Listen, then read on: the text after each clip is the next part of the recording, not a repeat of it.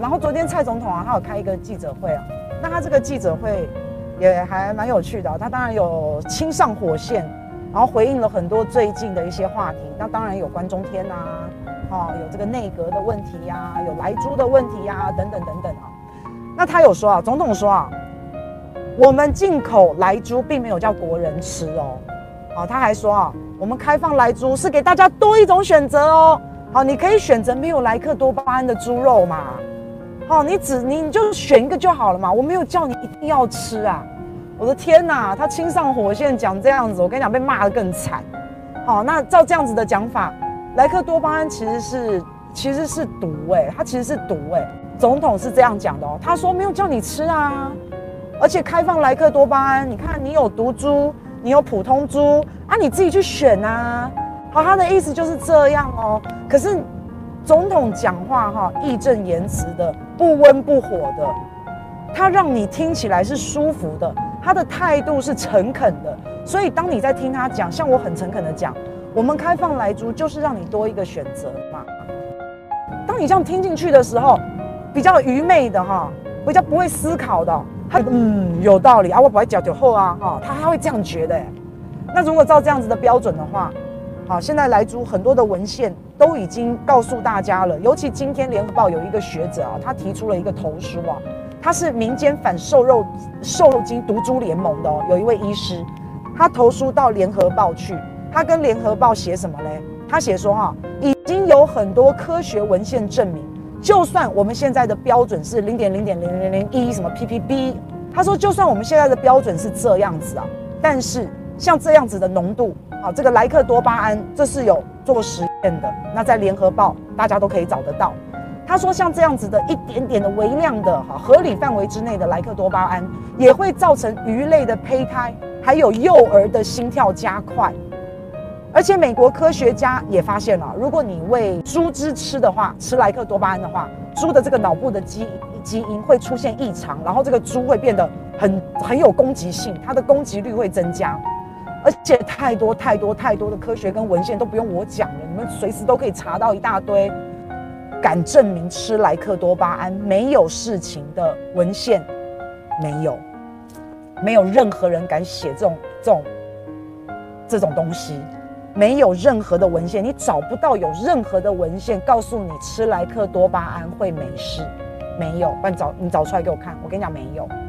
好，所以今天蔡总统他可以告诉大家哈啊，我们就是开放这个毒猪嘛，啊，然后毒猪莱克瘦肉精不是还还要告诉你这个莱克多巴还不是毒猪啊，那他可以这样子告诉你，没有要求你一定要吃。那如果照这样标准，那我们也可以开放一些，可以开放大麻啊？为什么不开放大麻？大麻还我看大麻还更安全哦，还不会怎么样，对不对？那为什么不开放地沟油？以前地沟油为什么顶新要去抓它？为什么顶新要去罚它？地沟油不是毒哎、地沟油是脏哎、它是从从那个水沟里面那个用过的油再挖出来再重新提炼哎、它不是毒哎、它只是很恶心而已哎、那所以现在，那我刚刚就讲了嘛，毒品啊、枪支啊、地沟油啊都可以开放啦，啊，你都不用去管啦。那可是人民痛恨的，除了是这个莱猪它对身体的影响之外啊，除此之外，其实我们还觉得这个程序的不正义。譬如说，你要开放莱猪，你都没有经过立法院，啊，你直接总统就说我要开放莱猪，哎，就开放了。好，各位可能都忘了，我们到底是怎么开放莱猪的？就是总统开了一个记者会，他下午开了一个记者会，然后说要开放莱猪，就开放了，大家都忘了，对不对？所以这种程序正义是让我们非常痛恨的。然后没有是非，浊是今非，不要忘记了，以前是谁在抗议不准莱猪进口，不准开放美猪美牛？啊，是谁在抗议的？然后那个时候一直要求要零检出，是是哪一个党在要求要零检出的？好，都忘了吗？浊是今非嘛。你现在你现在把这个农药当补药，你现在把莱猪这个毒品当保健食品，这太无法无天了。你连基本的食安的履历你都拒绝给我们做承诺，所以这就浊是。我觉得我们痛恨的是这个，然后双标啦，哈。这个民进党以前这么有良心，现在那里叫你黑心嘛哈？我要多加修。那在莱猪的议题上面，当然政策也是非常矛盾的嘛。譬如说，你可以开放莱猪，啊，但是呢，我们又不准猪农使用莱克多巴胺，啊，这嘛是就奇怪呀，啊，所以一切的一切都让我们觉得是一头雾水，怎么会这个样子？像我们在台湾啊，已经讲了，中华民国的国军不吃莱猪，然后学生现在是不是可以吃啊？现在学莱猪是不是可以进校园？啊，军人、警察、运动员不吃嘛？学生我现在现在不晓得，然后叫我们自己选择。所以总统就是告诉我们哦，他说你只要让莱猪进口，他告诉我们的是，你让莱猪进口，这个是可以重建我们在国际上的一个信任关系。那我们也没有逼大家吃，可是来租进口，我们可以走向国际。啊，那昨天总统开记者会，他还有在强调哦，他说任何执政者、执政党都会面对这样的问题，可是我们台湾就就必须要有更宽广的空间嘛。好，那我们也还要有这个经贸空间嘛，所以这个是全民共识啊。蔡总，当然啦，我们当然需要更宽广的国国际空间呐，我们当然需要走出国际啊，这是全民共识。可是不吃毒猪不也是全民共识吗？那你就要选择了嘛，一个是国家利益，你要不要走出世界？那另外一个就是国民国人的食安的问题，你要不要确保我们国人的身体健康？你这两者你要选，但我告诉大家哈，你怎么选？你怎么选？选来选去啊，你只要食，你只要人民的健康安全的问题啊，全民共识有很多。我们要走出国际是全民共识，然后我们要身体健康，不要吃毒猪也是全民共识。现在总统还告诉我们啊，他说我们现在美台的 BTA，我们本来要签 BTA、FTA，我们一直想嘛，但是都没有着落，没有下落嘛。那原本就是讲说，如果有开放毒株进口台湾，我们跟人家买毒株的话，我们就有可能可以签。所以现在总统就是告诉我们，他说啊，有机会了，有机会了。我们因为进口了毒株，所以对于签这个经贸协议呢，有了非常大的一个助力。这就是我们要的。而且总统还肯定台美关系，说美国是我们的真朋友，然后说未来会有真正的进展哦，他是这样说的。所以。然后总统还说啊，我们进口莱猪，我们会参考其他国家的做法，会确保会确保那个国人的身体健康的安全。因为现在我们在讲啊，说那你要进口美国的莱猪，你要不要去他的那个屠宰场？要不要先去查他的屠宰场？一下说要，一下又说不要。那现在应该是倾向是要了哈，就是新的厂商，以前没有在 list 里面的新的厂商啊，我们可能会去美国那边去看一下他的屠宰场。那以前旧的厂商呢？啊，反正已经有查过了，那就用抽查的方式。但不管怎么样，现在就是会去查就对了。但我觉得也不用麻烦啦，查不查都一样啊。查人家工厂，其实你也知道嘛，那个时候工厂有有一些我们在这个网络上的好朋友，你有你可能有开工厂，你要什么通过 ISO 几零零零的认证也好，你要通过一些政府的一些检验也好，政府来的时候，他来看的时候，你一定都是收得干干净净的。啊，你一定都是弄得弄得非常的最最好的那一面，他走了以后还不是一样？好，那你就算你去抽查了，难道他就没有莱克多巴胺了吗？还是有啊？我在乎的是莱克多巴胺，我在乎的是瘦肉精，所以你也不用去抽查了。我真的不晓得，不要进会怎样？你勇敢一点嘛，有 guts 一点嘛，你跟美国，你跟美国说看看嘛。好，说我不要进。其实我跟大家讲，我私底下问过一些那个国民党的委员或议员我说：你们如果要拿回政权，你的一个政见就是，如果你重返执政，不要莱克多巴胺，你重返执政，我就不要进美猪美牛。我们那那会怎么样嘛？会怎么样嘛？我们现在反正靠的都是大陆啊，我到底会怎么样？是啊，没错，我跟你讲，有没有查？哎，有没有查？人家屠宰场都一样啊。所以我，我不晓，我我真的不晓得哎啊，我就我就不进嘛，你能把我怎么样吗？会怎么样吗？我真的好想试试看哎。所以我，我觉得什么联署啊，嘛也也不必啦。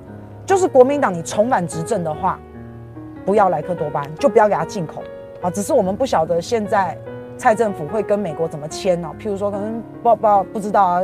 要要是签了一个约二十年都可以进口，那就算国民党上台也没有办法推翻他的政策。